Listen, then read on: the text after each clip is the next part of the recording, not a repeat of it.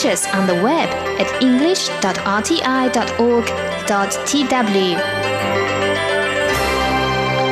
Thank you so much for joining us here today at Radio Taiwan International. I'm Andrew Ryan coming to you from Taipei, Taiwan. Up ahead this hour, we're going to have for you Chinese to go, a free lesson in Chinese for you, also Taiwan by number, and we're going to wrap things up with status update with John and Shirley. First up today, though, here in Taiwan.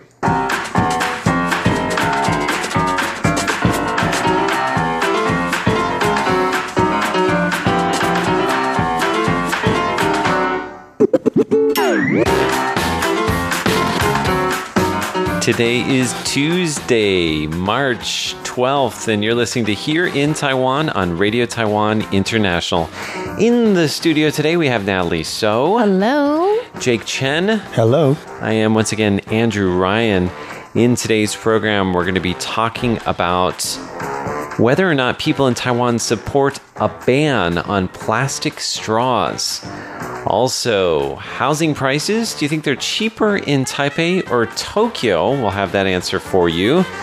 And we're going to wrap things up with 16 dishes that define Taiwanese cuisine. And this is from a brand new, huge report on Eater. Uh, which is about all the different foods you can sample here in Taiwan. Those are just some of the stories we're going to be talking about in today's Here in Taiwan. Don't go away.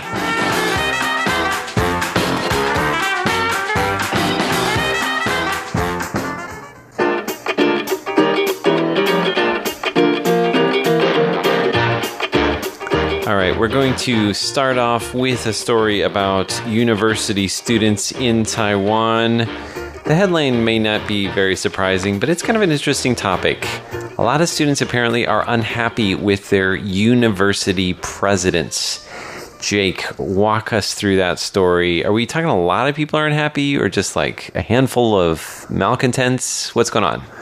So, um, we are uh, talking about the latest survey results from uh, THE Union. It's not the union, it's the Taiwan Higher Education Union.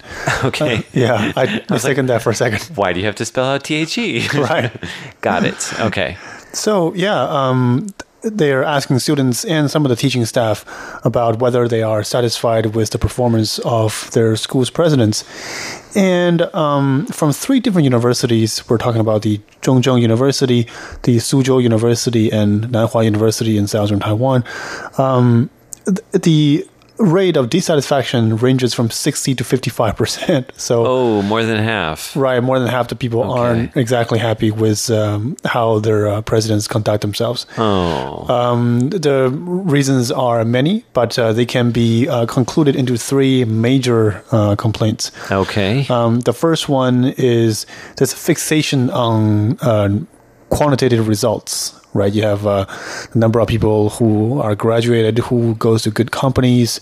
You have the average scores of a myriad of, a myriad of texts. These are all things that I think schools should care about. But um, I don't think it is a stretch to say a lot of high schools and universities in Taiwan have this really fixation on getting high scores out of their students. Um, so clearly, performance, right? yeah. Wow, wow, wow. Okay. So uh, students are more aware of what their university presidents are doing. I want to say, I could be, you know, maybe it's just me, but I feel like when I was in university, I didn't really know what the president was Me doing. neither. I did not. I did not I feel I don't know what he graduated. cared about either. Right. I shook her hands when I graduated. Maybe they're more that it. present on Taiwan campuses. Yeah, maybe. you think so? Or giving more speeches that people actually go to and stuff? Or, or that people had to go to that they don't want to go to. Right. Yeah. I mean, how do you think that students hear about their presidents? Is it something that is largely reported in the news, or is it just a different era in which people are using like social media more, you know, readily than they were in the past? So we just know a lot more. I think we get to know a lot more because things uh, like little bits of information get uh, uh, sent around so quickly. Sorry. Yeah. So, it, you know, these presidents, they want bragging rights, right? So this is how many uh, students go to these great companies, how many get into graduate schools. And, Right. and that's what high schools are like too, right? Oh yeah. So it's just nothing new, but, But I- nothing I mean- inspiring, not that inspiring for the student, right? Right. So, I mean, I guess I can understand why that's frustrating for the students, but you can also kind of understand why the president wants these accomplishments because then it helps attract more students, right? Right. It's a vicious cycle that is very difficult to get out of because, I mean, how else would you advertise to parents? Right? Um, Right. I don't think it should be the parents who make the decisions, but we all know most of the time it is them. Well, so- also rankings too, right? Yeah. Uh, international rankings or national rankings is There's another that. way Yeah. to Yeah. show you're good. Oh, All of these are debatable, seriously. yeah. in, in a good way, I guess it's nice to see more and more students expressing their dissatisfaction with that because they realize that, hey, that's not the only parameter to measure how good I am as a person or how capable I am. Mm-hmm. Right. So, you know, put it in a positive light, you know, students are at least realizing their self worth in that regard. Well, maybe 20, 30 years from now, one of these students will become president and like shake things up a little bit. See different parameters Go, used. go for it. Either that or they'll realize, oh, wow, I guess it's harder than I thought it would be. yeah, there's that.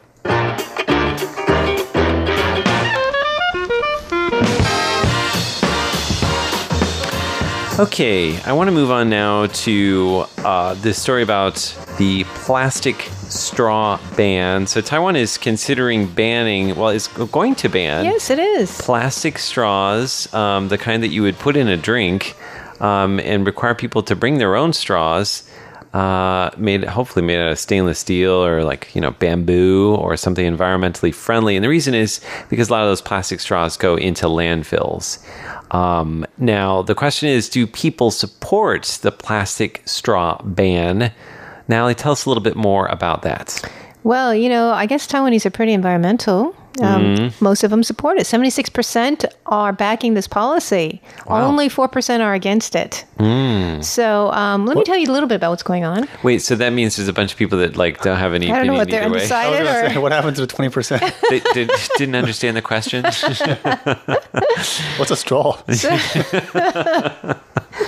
So what's going to happen is they're going to do this in phases. Um, starting July 1st, they're going to ban plastic straws in the government sector, in all public and private schools, department stores, shopping malls, and fast food stores. I believe that includes drink chains. Hmm. I'm not sure. That could be kinda tricky. major drink chains. I mean, those are the ones using it the most, right? Like right. Come by and you know all these and, different. and also, I think people have to understand like the reason why you need a straw at some of those drink chains is because they serve boba, right? They serve the bubbles. Well, you can make a gigantic big one, You can make a big of one. different material. But I think the difference is, is like a lot of times I think people are just lazy. If you're feeling lazy, you're just not going to use a straw at all. You're going to drink it straight from the cup. But you can't do it with boba. But you can't do that with boba. That's you do need you a need straw. you do need a straw. Yes. So, um, so that's going to be happening in you know some major uh, sectors this year, but by 2020 they're going to extend it to all food court services. And by 2025 they're going to have fines,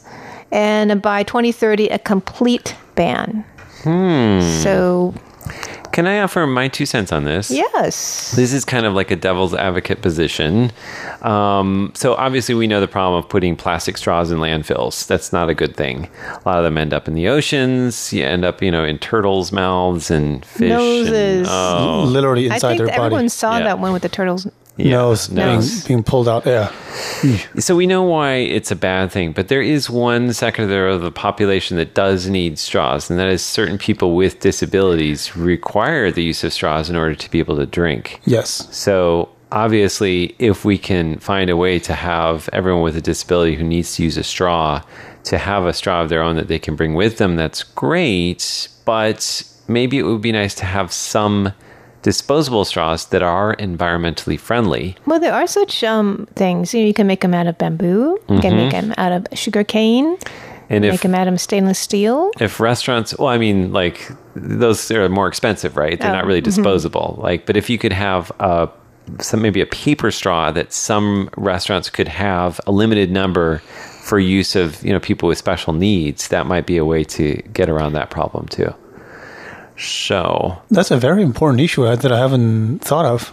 Yeah, something thanks. something I'd never thought of before. I saw because I follow a lot of people with disabilities on Twitter, and that's one of the things that uh, people were talking about. Um, is that you know it's a very ableist thing to think that you know it's only It's it's a, a luxury, right? yeah it's a have this. luxury yeah for some people it's a necessity Yeah. so just one little thing to keep in mind while we're talking about Mm-hmm. plastic straw ban And again, what's the date on that? The, the July 1st. All right, and that's for a ban for which things? For which places? Oh, lots of places. Government sectors, public and private schools, department stores, shopping malls, and fast food chains. Includes drink shops. I think so. Oh wow, we'll wow, wow. All righty. We'll uh, we'll tell you more about that when July first rolls around.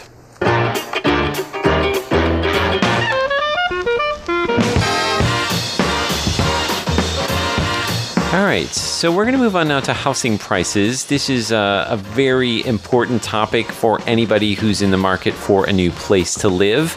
Uh, and specifically, we have some interesting information coming to us from Tokyo. So we can compare the housing prices here in Taipei with the housing prices in Tokyo. And Jake, I believe there's also information there for housing prices in Osaka as well. Right. A little bonus. Yeah.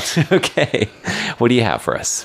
So um, this is a Taiwanese who's been working and uh, living in uh, Tokyo, Japan, for many many years, and um, he said even uh, living away from home, he's acutely aware of the, the the skyrocketing housing prices that many you know Taiwanese still suffer on a daily basis.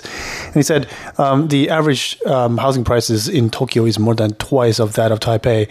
He said, well, that's understandable because we make considerably more than twice the salary of people in Taipei, so uh, things are comparatively affordable.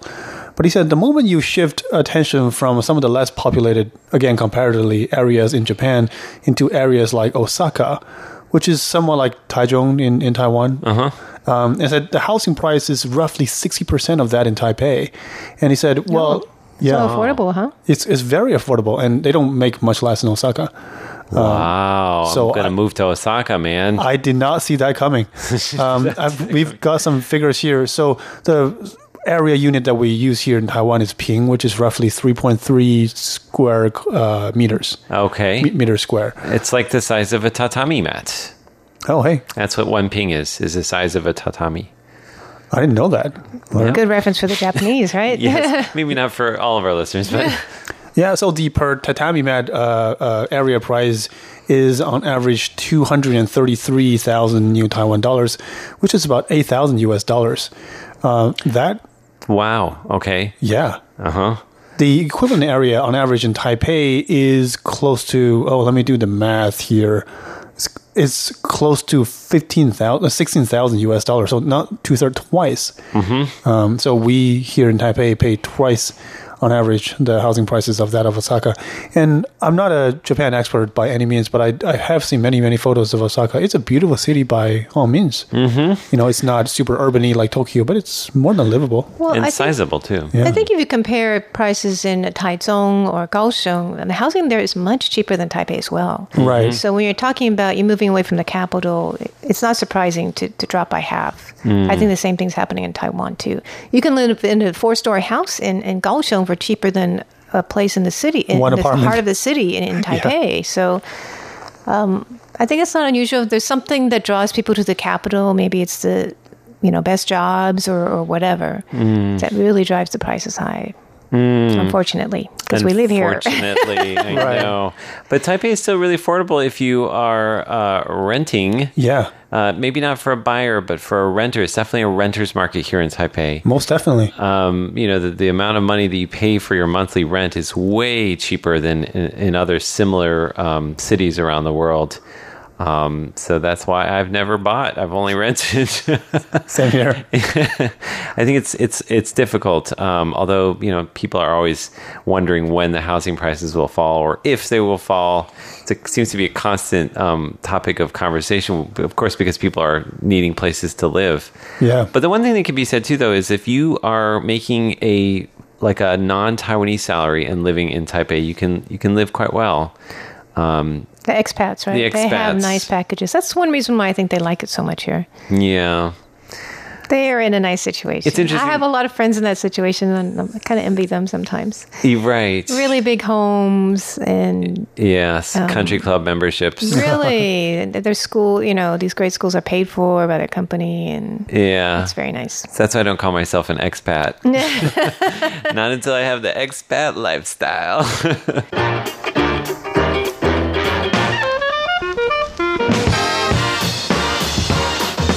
All right, we are now entering the final story today. We have a story uh, that is brought to us by Eater.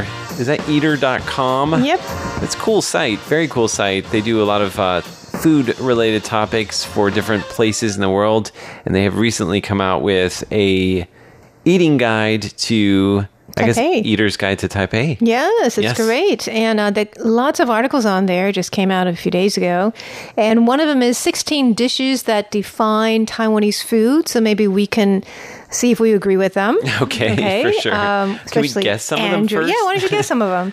Uh, well, let's have Jake guess first. I have a food show. I, I feel awkward about starting feel- first. Yes. I, I wouldn't have a super educated guess because you know most of my guests would come from street vendors that I've uh, frequented. Sure. Mm. Um, I feel really uneducated. Chicken nuggets and xiaolong bao and those uh, chicken Taiwanese fried chicken is on. Hey, yeah, shensuji. Yeah, the, the chicken nuggets. You're right. Yeah. Oh, right. those are better than chicken nuggets that you think of when you think of chicken nuggets, like McDonald's certain, and stuff. Yes. Um, Yes, and Shaolin on the there. fried dumplings. Uh, they also have those fry uh, milk cubes. Um, how do you call that? Fried milk cubes. No, that's not on there. Like jiaxianai. They, they, oh, jiaxianai. Yeah, that's not no. like a staple of the. That's kind of a new kind that's of. That's kind of cool. I it think. sounds really delicious, okay. yeah. but that's not one of the like defining. Okay, let me guess. Dishes. Yes. Beef noodle soup is definitely on Nev- there. Yes, number one. Uh, pineapple cakes. Yes, for desserts. Yes. Um, boba boba's on there. Okay, so that's three plus the two that Jay came up with. Four, five. keep rocking. Oh man. Um, uh, guabao. Guabao's on there. So that's the t- it's like a, the hamburger kind of thing. It's like a pork on a steam bun with um, uh, pickled mustard greens and cilantro and crushed peanuts. Yama. You're picking such a good picture. Oh, actually, the drinks aren't on there, so that I didn't know there's so much stuff in there. Oh man, good, good stuff. Um, the drinks aren't on the list. Drinks yeah. aren't on the list. Okay. okay. Uh, I'm stuck. I'm stuck. Okay, what else? Huoguo, hot pot. Hot pot, of course. Right. Yeah, oh, the braised pork. Wonderful. Oh yeah, what about luo fan? Braised pork yes, on rice. braised pork on rice. Call Jake. Sticky rice dumpling, 粽子. Okay. I forgot that one. And oyster vermicelli noodles or mian xian. What about oyster omelet? That must be on there too, right? No, it's not on there. Okay, well, I don't like oysters Should anyway. Be, though. Scallion pancake, uh, bean, okay. pitan, century egg. I don't think that's, that's as not- big a deal. I think it's delicious, but it's not like it seems like quintessentially Hong Kong, no, I don't Taiwanese. Think so um, all yeah. over mainland China, right? Yeah, yeah, Hong Kong, in, in Hong right? Kong too. Hong Kong in their oh. no. congee, and a three cup chicken. Mm, okay. fan tuan, Okay, so stinky tofu. rice wraps and stinky tofu. Yeah, yeah. Okay, shaved ice. Yep, yep, yep. Aiyu, aiyu jelly, Okay. yeah. ice cream burritos. Ice cream burritos. What? I That's don't a thing. I didn't know that was a thing. No, This I is a pretty it's this uh, personal thing for Exotic This. list we have here. Ice cream burrito. There's so many things. What else can be on this I list? think they're talking about runbing, right? For ice cream burritos. I think so. So it's probably like um, taro ice cream with crushed peanut and cilantro. Oh, I know that one. Yeah. Put crushed peanut and cilantro on anything and I'll eat it. I don't know. It's a cool list though. you know. Yeah, Lu Wei maybe the braised Stewed. stewed um, items. Items. That's very Taiwanese. It doesn't sound appetizing when you call them stewed items.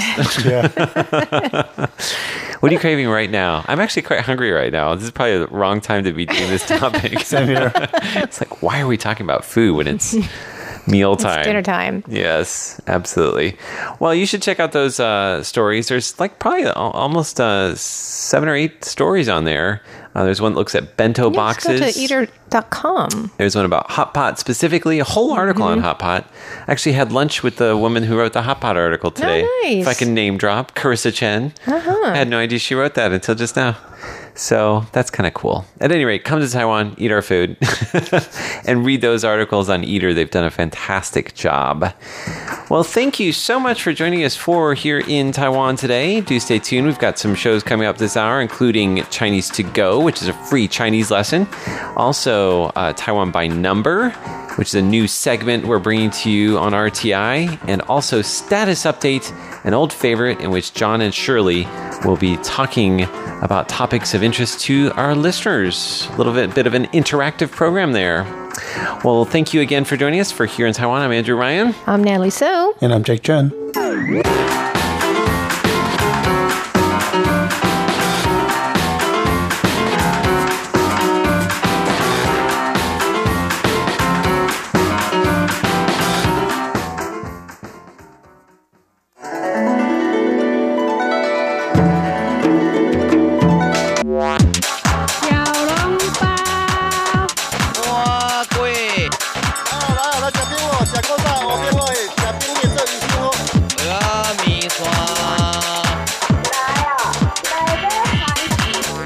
Real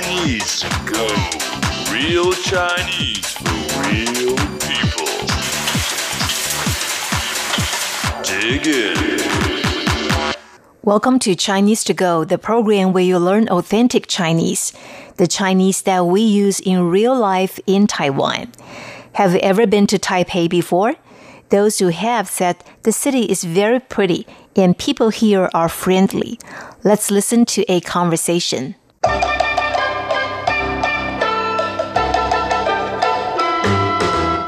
台北是一个很美的城市，人很友善、热情，又有人情味。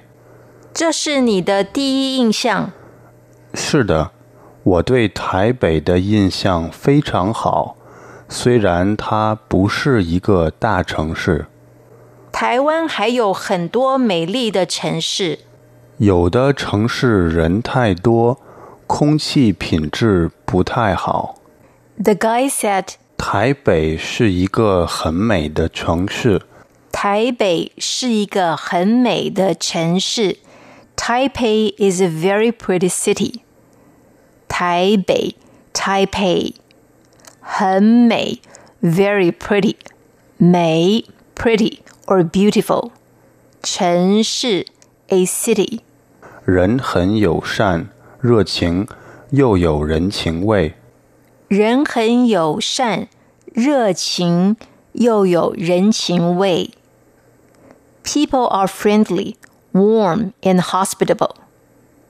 友善 friendly 热情 warm 人情味 hospitable 这是你的第一印象。这是你的第一印象。Is this your first impression? 第一印象 the first impression 第一 the first 印象 impression 是的，我对台北的印象非常好，虽然它不是一个大城市。是的，我对台北的印象非常好，虽然它不是一个大城市。 Yes, I have a very good impression of Taipei, even though it is not a big city. 印象非常好，to have a very good impression. 非常好，very good. 虽然，although 不是一个大城市，not a big city。大城市，a big city。 台湾还有很多美丽的城市。台湾还有很多美丽的城市。Taiwan has lots of beautiful cities. 很多，lots of，美丽，beautiful。有的城市人太多，空气品质不太好。有的城市人太多。Some cities have far too many people. 空气品质不太好。The air quality is not very good. 有的，some。有的城市，some cities，人太多。多 means many，太多，far too many。人 people， 空气品质不太好。空气品质不太好。The air quality is not very good. 空气 the air 品质 quality 不太好 not very good. 好 means good. Before we end today's program, let's listen to the conversation at slow speed again. 台北是一个很美 的城市，人很友善、热情，又有人情味。这是你的第一印象。是的，我对台北的印象非常好，虽然它不是一个大城市。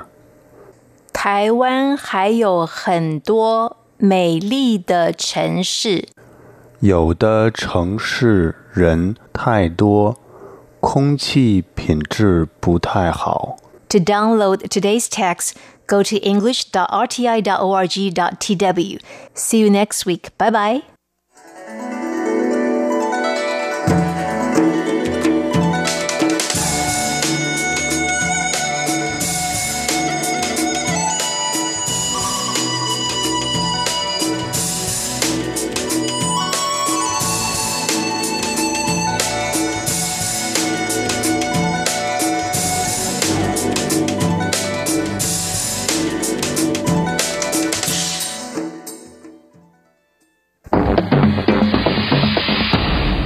Every week in Taiwan by number, we're going to introduce a story to you via a number. Now, this week's number is 1500. Now, this has to do with domestic tourism. Uh, Andrew, do you have a guess what this number may mean? I mean, can you give me a hint? could no, I'm not going to give you a hint. no, no, no, no, let me try it. 1500, domestic tourism. Is that, um, 1500? It has to do with money. It's money. Uh, how much it costs to stay at uh, a B&B You, in some Hualien. BBs, maybe. You wish, right? By all measures, a recent government program promoting winter tourism in Taiwan was a success. Subsidies offered to tourists convinced over 2 million travelers to take to the road. The subsidy program drove up room occupancy rates at hotels across Taiwan by 20 to 30 percent. It also generated 11.5 billion NT dollars, or 373 million US dollars, in revenue. In the hopes of keeping up the momentum from winter, the Transportation Ministry has announced a subsidy plan for travel between April and June. Tour groups can receive up to 50,000 NT dollars, or 1,600 US dollars. Meanwhile, individual travelers can get 500 NT dollars, or 16 US dollars, off any room booked between a Sunday and a Thursday. Travelers between 18 and 40 years of age can also get a subsidy if they travel to outlying islands or stay at bed and breakfasts in small towns. However, with a night at a three star hotel costing an average of 100 US dollars, there are some skeptics who doubt this amount will be of much help to travelers. John Van Trieste, RTI News. All right, Andrew, the number means $1,500 is the maximum subsidy some people will be able to get to travel domestically in the spring. Ah, so if you can't So- find that B&B that's 1500 then you can pay for a night. Right, so this is how it's going to work. Um, the government is giving out subsidies to everyone, actually, of 500 NT dollars if you book a room between um, Sunday and Thursday. Okay, so, it's a weekday. Right, Yeah. during April through June. But if you're 18 to 40 years old, and if you travel to an outlying island or stay at a B&B in a remote city, you can get up to 1500 Oh, So that's the largest you can get. Okay. So basically, it's 500 for most people. Um, so what do you think of the subsidies? Do you think they're going to get people moving Well, to different places? My understanding is that I'm not eligible for those subsidies, right? Because I'm a right. foreign foreigner. national. That's I wonder why they did that. Well, I mean, I think it's giving you know preferential treatment to to citizens, right? That- that's true. I understand that. I okay. can understand that. So you don't yeah. feel too bad. Membership has its privileges, right?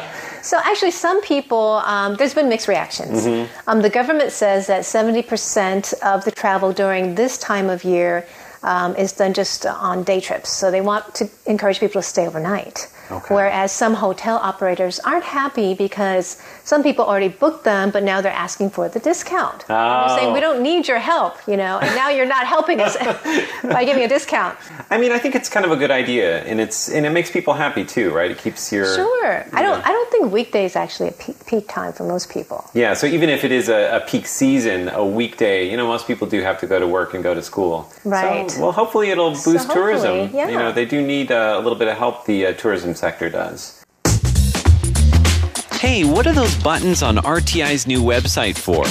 Those are for Facebook, Twitter, and other social media. You can share RTI content with the click of a button. You mean like this? Yep, just like that. Visit english.rti.org.tw. This is Status Update.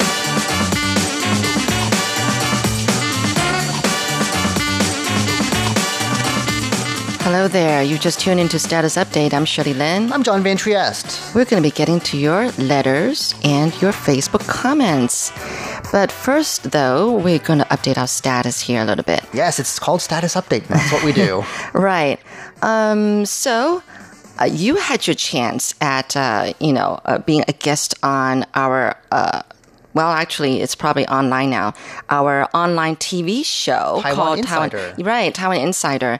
Well, um, last week was my chance to be on the show. Right. And I believe that listeners to our regular broadcast can also hear the show. It goes out on Friday. Is that right? That is right. There's an audio. Is it audio version as well? Audio version, yeah. And throughout Right. the week, different segments from it, because there are a lot of segments, get That is put out individually as well. You'll hear things like uh, Taiwan by numbers, I believe it's called. right? And then um, uh, Taiwan Explained. So it's going to be great. Yeah, a lot of work goes into these segments. I hope everyone enjoys them. Right. So anyway, um, I had my, uh, a go at this and being a guest for the um, what was it now? Oh, the parting shot. Okay, That's in like the, program. The closing segment. Yes, yes. Oh, actually, and the one before that. Anyway, um, and I actually thought it was fun. Like you said, you you thought it was fun. And it was. Yeah. I'm not sure if the one I was in actually even aired. Uh, oh, I that was a trial run. I did a pilot episode that where we were Right. getting our sea legs, as it were, and I think you may you might be the first episode. I could be wrong about that though. Yeah, well, actually, I was in. I think I'm going to be in the second episode. Okay. But anyway, um, yeah, that was the trial run. But John, I am sure you're going to be like on for real. You know, sometime in the future. Like we'll be taking turns or something like that. Yeah, we're going to be rotating. Yeah, right. Did you get hair and makeup? Because I didn't. I did. Oh, you didn't? No, no, we Oh, you hadn't. we- didn't? We, had not sorted that out yet. At the time. Oh, Like I I said, see. still getting used to. Do, Right, that was a pilot run. Okay. It's all completely new to us. So Ah, okay, okay, I got it. Yeah, um, Andrew got makeup on too, Natty, of course, and same here. And I thought, well, I'm just going to be on the show for five minutes, you know. But um, the thing is that we had the first uh, run of um, parting shot and also uh, an, another segment before that one. And we have a consultant um, that has been invited to kind of like give us input and help us along with the show since we're so, you know, from radio to TV is kind of, you know, it's a bigger big- jump than it sounds. right? And um, she, you know, the first try, she was going like, "That was good." But I want us to do it again. I was like, oh, okay. We have a director, yes. right? But because I thought the first time was really smooth, and when she didn't call any stops, I thought I thought this is it. Wow, one take. You know, I thought I'm good. You know, but she said, let's do it again.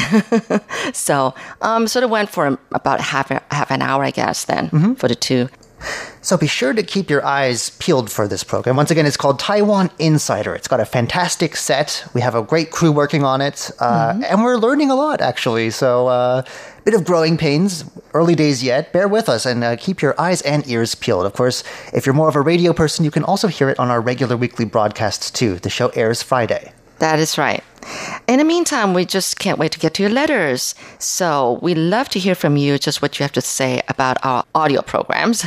And um, the address, if you're writing letters, is PO Box 123-199 Taipei, Taiwan. Or you can reach us by email at rti at rti.org.tw. Of course, you can always leave a comment on Facebook as well, and we love those. So please remember to leave us a comment as well, telling us what you think. We look forward to seeing what you have to say. All right. Now, the first letter is uh, coming from Tim Braille of Malaysia. And he says, Greetings once again from Malaysia, and thank you for the previous QSL card. As before, you may be interested to learn that Radio Taiwan International was heard on shortwave frequency of 9730 kilohertz here in the Kuala Lumpur area on March 4th, and uh, from 0335 till 0400 UTC. And uh, he gave a detailed report down here. A simple rating was five across the board. Oh, that's good to know. He listened to Time Traveler, presented by John Van Trieste, profiled the architecture of Taiwanese architect Mr. Lin, and then On the Line, presented by Carlson Wong, reporting on the award-winning Taiwanese chocolate that combines a blend of Taiwanese chocolate and tea. I really want to try this. Same here. Okay, and um, and then closure announcements, frequencies to Southeast Asia. Okay, great. Well, thank you so very much. That was from Tim Braille of Malaysia.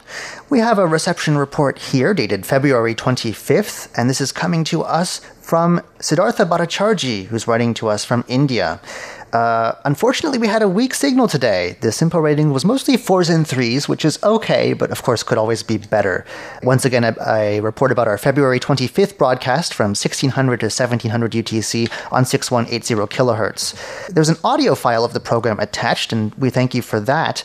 Uh, but Sid- Siddhartha Bhattacharjee has a question for us, two questions actually. Uh, so I guess we should get to those too. Okay. Uh, the first one is which is the biggest telecom company in Taiwan, and do they provide 5G service? Taiwan has what I guess we could call the big three. There's Chunghwa Telecom, Mm-hmm. uh, there's Taiwan Mobile, and there's other one is called Yuan Yuandong, which I Right, believe is Far East Tone. Far East Tone. Yes, I think those are the three ones that most people use. One of those three.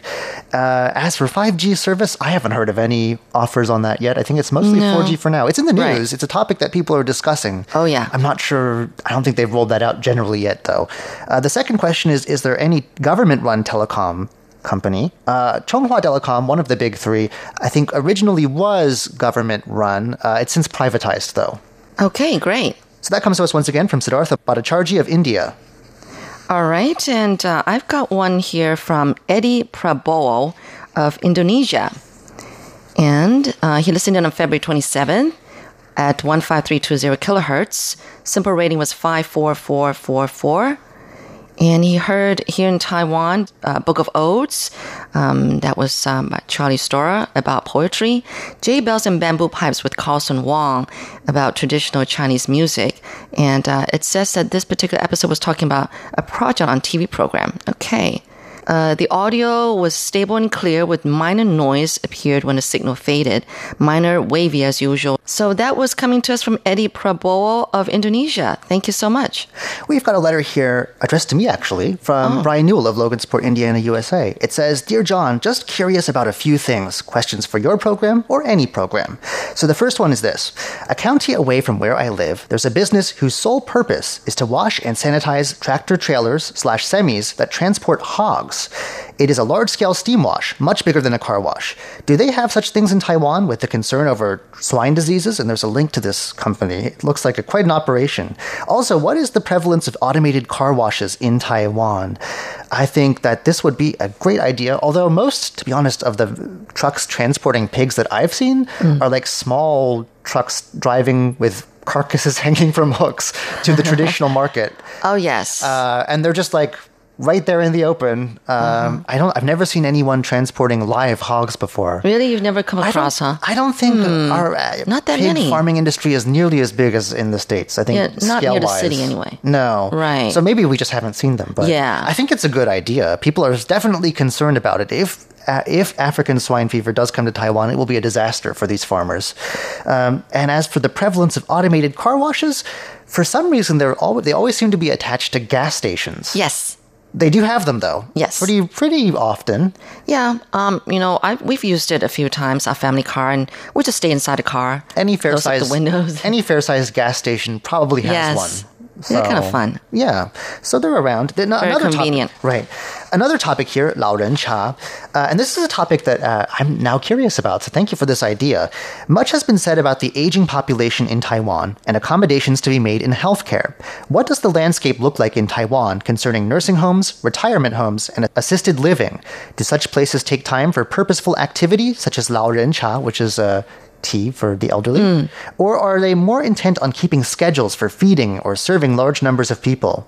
Have you ever visited such a place? Is there interaction among different generations in such places? What is the staffing situation in such facilities? Are immigrant workers able to serve as caretakers in such places?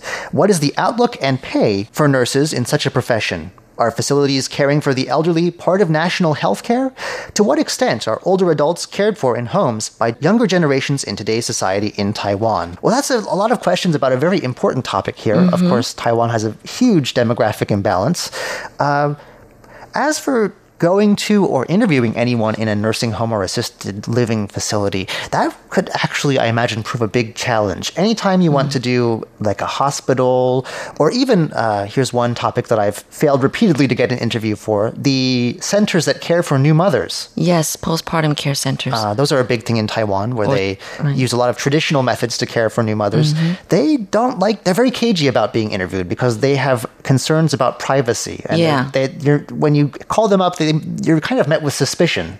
Yes, I totally agree with that. Um, because I had tried to get an interview about postpartum care and talk about talk about those centers, but um, you know they're usually very yeah very cautious and they're going like no. But eventually, I actually did get one, and uh, I felt very very lucky. And in fact, I interviewed a celebrity, so that was very nice. But that was someone who'd stayed at the center. The center Yes. itself never agreed to an interview. Uh, So right. they're very guarded about these things. I'm not sure that they would be very happy about Right. Talking to someone. But uh, as for uh, immigrant workers and older adults being cared for in homes, I live in a neighborhood with a lot of immigrant care workers, actually, uh, mostly from Indonesia. Hmm. And uh, they work extremely hard, pushing wheelchairs, accompanying these adults all day. And it's sort of like assisted living in the home. Yes. I think a lot of children and grandchildren of, of older adults are working all day long and aren't able to stay home with them. So hmm. a lot of them, that's an easy solution. There are companies that sort of sort these things out. I'm not sure if immigrant workers are allowed in nursing, Nursing homes, homes. or facilities. I wouldn't think so, though. but definitely in the home, that's a very common solution. Yes. And uh, you often see veiled women playing with their phones, sitting outside uh, temples while the older people go in to worship Right? and yeah. they, they help their with the walkers, and a lot of them even pick up the Hokkien language, which the older people tend to speak. It's pretty, it's really cute. I think some of them have a good relationship. they So do. thank you very much for that question. It says, I've enjoyed your programs and appreciate the curious topics that you have brought to light. Well, I'll definitely try and see what I can work out. Yeah, It might be a it's bit definitely a good though. topic. All right. Thank you very much. That comes to us once again from Brian Newell of Logansport, Indiana, USA. All right, and now we have a letter from Roger Tidy of England. It says, Hello again. Last time I wrote, I told you that we in the UK were experiencing unusually warm weather for February. Well, same here in Taiwan. We were. Yes. It got chilly. Well, it though. got chilly. Oh, yeah, you're right. You're right. How could I forget? Um, this has continued. Indeed, the temperature in London uh, hit yesterday. Uh, that would have been uh, February 27th. Hit 21 degrees, which is the warmest February temperature ever recorded in this country. There's no doubt that our climate, like that of many other countries, is changing. I imagine that the same process of climate change is taking place in Taiwan as well. Moving on from the climate to your programs, here's a report on your broadcast on February 26th. And the comments it says, You won't be surprised to learn my favorite show today was Status Update. I've noticed that in recent months the show has shrunk and includes fewer features. I wonder whether you have any intention of restoring it to its previous length, which would allow you to include a wider variety of subjects. However, I have no objection to its present format because it seems you have recently been able to include more answers to listeners' correspondence. Specifically, I noticed that today's edition mentioned listeners from India, Malaysia, the United Arab Emirates, the US, and surprisingly, Northern Ireland. It was also interesting to hear that you have been experimenting with a TV show called Taiwan Insider. hmm I will always be a radio fan because, as someone once remarked, the pictures are better on radio, but I do think that this is the era of multimedia, so branching out into TV seems a sensible way to go. And once again, you can always tune in on Fridays for the audio version of the show. Right. And then uh, he listened to here in Taiwan. The item that most stimulated my interest today was the feature about China being upset by a video called Devotion, which has been accused of insulting Xi Jinping. I think, as Jake said, that this has more to do with the censorship bureaucracy in the country being offended rather than the opinion of ordinary citizens, who in this age of social media and international communication cannot be so easily railroaded into accepting the government's viewpoint, either on politics or anything else for that matter. Also, in here in Taiwan, there was a feature about the upcoming consideration by the Taiwanese legislature of same sex marriage. It seems that in this matter and many others, Taiwan is one of the most progressive nations in Asia. I was less interested, however, in the item about the health problems suffered by Taiwanese judges because they have to sit for many hours when listening to a case without the opportunity to go to the toilet. Surely this problem not only affects the judiciary. What about bus or metro drivers who can't just stop their bus or train because they need to relieve themselves? Well, that has happened to, to me once or twice. I've seen people Bus- get out of the tr- stop a bus to get pick up a Yes. lunchbox. Oh. Okay. And then under one more thing, this program concentrated today on students who want their colleges to stop making public the exam grades of individual students. I see no need for such results to be made public as it can add to the stress levels of students, especially those who are near the bottom of the table. Hmm. Book of Odes. I have left this program to last because I found it to be the least satisfying show on today's lineup. The featured poet was a Canadian called Rose Goosen, whose poems left me cold, especially the second one, which was chanted rather than recited in a normal way. As I've said before, sometimes I find poems in this series that I can easily relate to, but at other times the poems do not interest me at all. Before I go, I want to correct something I wrote in my last report, where I referred to Jake's film program as Lights, Camera, Action which is a stock phrase I must have had in my mind at the time. What I meant to say, of course, was Lights Camera Asia. Well, that was coming to us from Roger Tidy of England. Thank you so much. It's a Facebook roundup. We have a nice fresh batch of Facebook comments this week. On March 1st, uh, we posted a video about a tulip show. Very pretty flowers. And Mohammed Shamim was very pleased about this because he writes, Tulip is my favorite flower. Oh, same here. On March 3rd, there was an excerpt from your interview with Andrew Chow, Shirley. Uh, Jiang Qingxin seems to have liked it. Uh, He writes, so charming. On March 4th, there was a public health advisory about headphones being hazardous to hearing. Prembar Adhikari wrote, good information. On March 6th, there was a video about opposition to same sex marriage in Taiwan. I think that they're, I think that most people are generally supportive, actually. But there are opponents, and Flame Joyce Sim Cosby writes, Live and let others live as well. It could just as easily be that heterosexual marriage should not stand if all marriages can't be accepted. And on March 7th, there was a baseball video about the Wei Chuan Dragons, a defunct baseball team that may be making a comeback to Taiwan's Pro Baseball League. Benjamin Fan writes, About time. The league was losing fans by presenting only the same four teams year in and year out. okay. So really, it's surprising. They've been gone for 20 years and they still have fans who have been pushing all this time for them to come back. Well, baseball is a, a national sport in Taiwan. It is a big deal. here. Yes.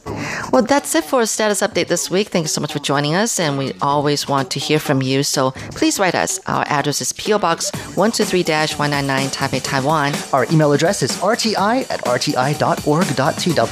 And of course, as always, you can leave us a comment on Facebook telling us what you think about our shows. We look forward to hearing from you. Until next week, I'm Shirley Lin. I am John Van Trieste. Goodbye. Bye.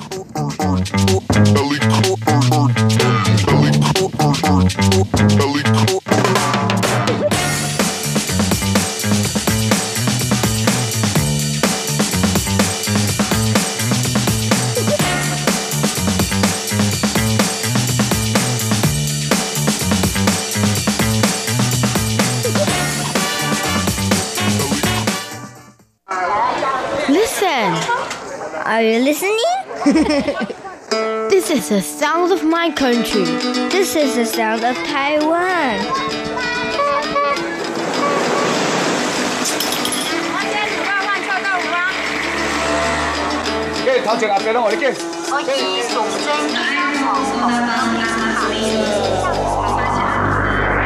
Taiwan, a small island with a whole world of sounds.